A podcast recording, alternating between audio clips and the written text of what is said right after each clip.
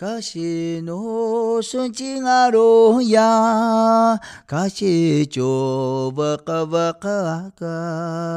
はなますきのだ、ながまおがかんちゃいぼぼ、ほいやほいや、ほいほいや、ほいやほいや、ほいほいや。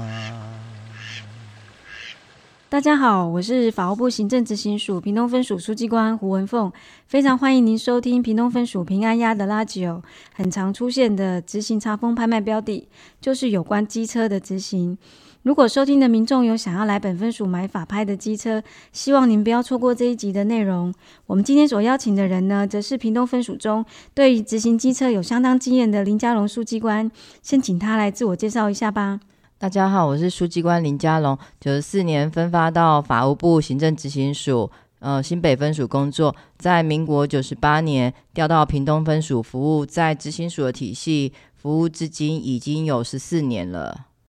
哇，嘉荣书记官在屏东分署已经服务这么久，想必对于屏东地区的机车执行，一定有很多经验可以和大家分享。我想大部分民众应该都知道可以透过法拍买不动产，但对于法拍买机车，可能就不一定知道相关流程。嘉荣书记官可不可以帮大家说明一下，法拍是真的有在卖机车吗？哦，当然有，法拍不止在卖房屋土地，也会卖动产，像常见的股票啊。汽车，那么机车也会是法拍的标的。那么从事书记官的工作十几年来，法拍的标的有五花八门。像我以前遇过的义务人，家里他是从事园艺买卖，因为没有办法缴清欠税，那么又遇到经济不景气，盆栽的生意也不好，那时候就申请说要用变卖盆栽的方式来冲抵欠税。那像以前本分署有跟屏东地检署举办过联合拍卖。也有变卖过农产品，像胡萝卜、还有卫生纸等民生必需品，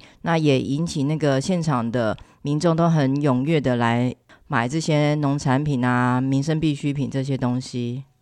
哦，原来如此。那如果我有想要买法拍的机车，我要在什么时候前往购买？要怎么买呢？还有要怎么知道相关讯息呢？拍卖动产不动产日子其实很好记，就是一二三联合拍卖，是由法务部行政执行署将全国的拍卖期日统一定在每个月的第一个礼拜二下午三点，所以我们就统称一二三拍卖。那么，因为今年呢、有民众跟本分署反映，有时候会同时间对于部分分署的动产有兴趣，可是啊，分身乏术。那么，本分署也为了说要吸引更多的民众来参加，提高拍卖标的的价格，所以后来便将时间改成是早上十点半。那么，一样是每个月的第一个礼拜二。那么，通常法拍的标的会比市价便宜，想捡便宜的民众可以透过本分署的网站或脸书来查询拍卖的标的。如果对于本分署拍卖的标的有兴趣的话，拍卖当天的早上九点半会开放观览动产标的物。如果你现场看了满意的话，可以凭身份证登记领取号码牌，以现场竞价的方式来喊价，但不是说喊价最高就一定会得标哦。因为你必须出价也要达到那个定的底价，如果有达到底价的话，通常就会得标。那么如果说没有达到底价，这个动产的标的就会进入到第二拍。第二拍的时候，只要喊价最高价格有达到第一拍的底价百分之五十，就能得标。得标的民众必须要当场缴清价金，本分署才会将这个动产点交给民众。那么缴款方式，可以用现金或者是刷卡，只是刷卡会有小的手续费。那你有遇到过拍定人当场喊价之后，事后却又反悔不想付款的情况吗？做书记官十几年来，真的有遇过唯一的一次，就是拍定之后啊，买受了当场后悔自己出价过高的情况。那个案件是发生在今年，那个买受人买的是一台机车，那现场民众也喊价踊跃啦。买受人感染了现场热烈喊价气氛，不小心出了高价，在缴价金之前，他就开始反悔，犹豫不缴价金。那么我们就是跟买受人讲说，依照强制执行法第六十八条之二的规定，拍定人未缴足价金的话，执行法院应再拍卖。那在拍卖时，原拍定人不得应买。如果在拍卖的价金低于原拍卖价金以及因为在拍卖所生的费用，那么原拍定人应要要负担其差额。这个差额，执行法院应依职权以裁定确定之。那么原拍定人如果说缴纳保证金也不足抵偿这个差额的时候，得依裁定对那个原拍定人强制执行。所以我们就小玉买受人，如果说他不缴价金的话，我们还是会再拍卖，只是说在拍卖的拍定价格低于他所出的价金，以及因为在拍卖所生的费用时，他必须要负担这个差额。那到时候他机车也买不到，因为还是要付这个这笔差额的钱。那买受人经过评估之后，也是当场也是把那个价金缴一缴，把机车领走了。我们都知道，财产如果经由法拍的程序被卖掉，通常就是以低于市价的价格被卖出了。那站在原车主的立场，实在是没有好处。至于到底什么原因会造成机车被查封呢？这部分也请嘉荣书记官再帮我们说明一下。哦，凡是欠缴公法上债权的义务人，所谓公法上债权，例如所得税、房屋税、地价税、劳健保费、汽机车的燃料费、交通罚款。以及一些行政机关的罚锾，民众如果说他不自行缴纳他所欠的税捐啊、健保费的话，那么移送机关就会把这些案件移送到行政执行署的各分署执行。那案件送到行政执行署各分署之后，义务人如果说他又不自行缴纳的话，那么一经查获他的名下有汽车、机车，或者是说。房屋啊、土地啊，这些都有可能是会被查封的。那么查封之后，他如果说又不自行来这边缴清或者是办分期的话，那这些名下的机器机车就是会被法拍。机车在台湾应该是很普遍使用的交通工具，尤其是在中南部，所以我想在屏东分署应该有很多机车查封的执行案例。想问问嘉荣书记官说说看，有没有什么特殊的机车执行经验跟大家分享呢？呃，最难忘的执行经验是有一次到义务人的住所去查访，那也当当场有发现说，哎，义务人汽机车停放在现场，当场便将这台机车贴了封条，完成了查封的手续。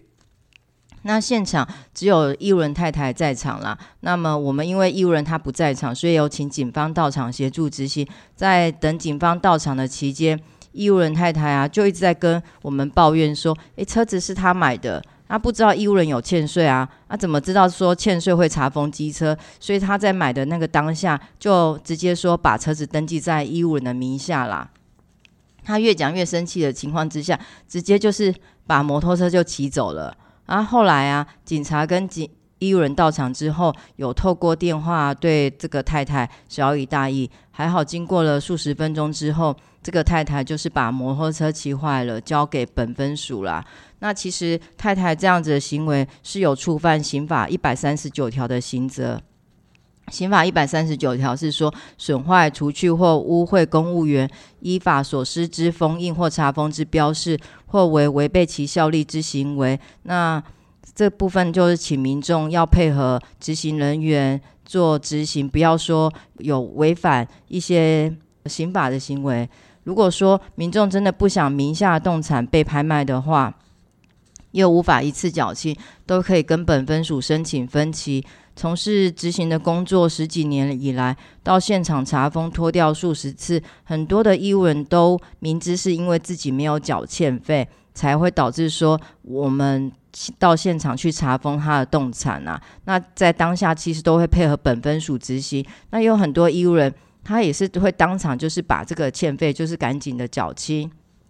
那第一次遇到说有不配合的义务人家属，还直接把摩托车就骑走，那真的这个经验真的是蛮难忘的。另外，本分署在数年前也曾有遇过说那个义务人在本分署太岁头上动土的事情，也就是说，本分署的其他书记官。将那个查封的汽车拖掉到本分署停放之后，这个义务人竟然利用中午的午休时间偷跑至本分署，把这个查封的车辆开走。那后来还好是有经过报案，那警方也透过协寻帮我们找回来这台查封的汽车。那经过这件事情之后，我们本分署对于查封的车辆的管理措施也会变得更加严谨，也更加强那个防护设施，以免说遇到不理性的民众会偷跑到本分署来把查封的车辆偷走的情况。那在屏东分署服务的这段期间，还有没有执行其他的动产标的，也是令你印象深刻的呢？哦，印象最深刻的就是说，今年本分署有开始接受地检署的嘱托拍卖。那第一个案件是刚好地检署有嘱托我们来拍卖那个查扣的渔筏。那很刚好的是说，这个案件刚好是我承办的。那从事那个书记官工作。这么多年以来，第一次去拍卖渔筏，拍卖前还要登上渔筏去旅勘。那这个案件的查扣渔筏，也因为涉犯刑案，导致说俗称的渔业执照被渔业署撤销。经由这个案件，我才知道说，诶，有价值的其实是渔业执照。那如果说渔业执照被撤销的话，渔船价值其实会减低。那幸好这个案件，我们也有顺利的拍卖出渔筏，而且那个拍定的价格还比底价高很多。我想外界对于我们行政执行或者是书记官执行员的工作都非常的好奇。以你在这里多年的工作经验，还有没有什么想对大家说的话呢？嗯、大多数民众都有听过地方法院、地方检察署，那也知道说地院、地检署里面有书记官，但对于法务部行政执行署。这个名称其实都会比较陌生，那有可能是因为大家都很守法，准时的去缴纳法律所赋予的纳税义务，所以比较没有听过法务部行政执行署的名字。那也希望民众都能够按时缴纳税款，那也能守法，不然就会因为触犯法规而被处以罚锾，造成钱包失血。那如果说民众真的不小心触法了，也被处以罚款了，那真的一时间没有办法缴清罚款跟欠费的话，其实都可以来执行署跟我们申请分期，那切勿切勿置之不理。听了以上这些介绍的内容，不知道大家对于行政执行的流程有没有更进一步的了解？其实行政执行的宗旨是为了实现国家债权。所以，本署各分署拍卖的财产，当然也不是只有机车哦。除了不动产之外，动产还拍卖过名牌包、高跟鞋、蛋糕、直升机等各种有财产价值的标的。希望有兴趣来买法拍的民众，记得关注本分署的一二三联合拍卖公告。也谢谢大家的收听。海拉达加给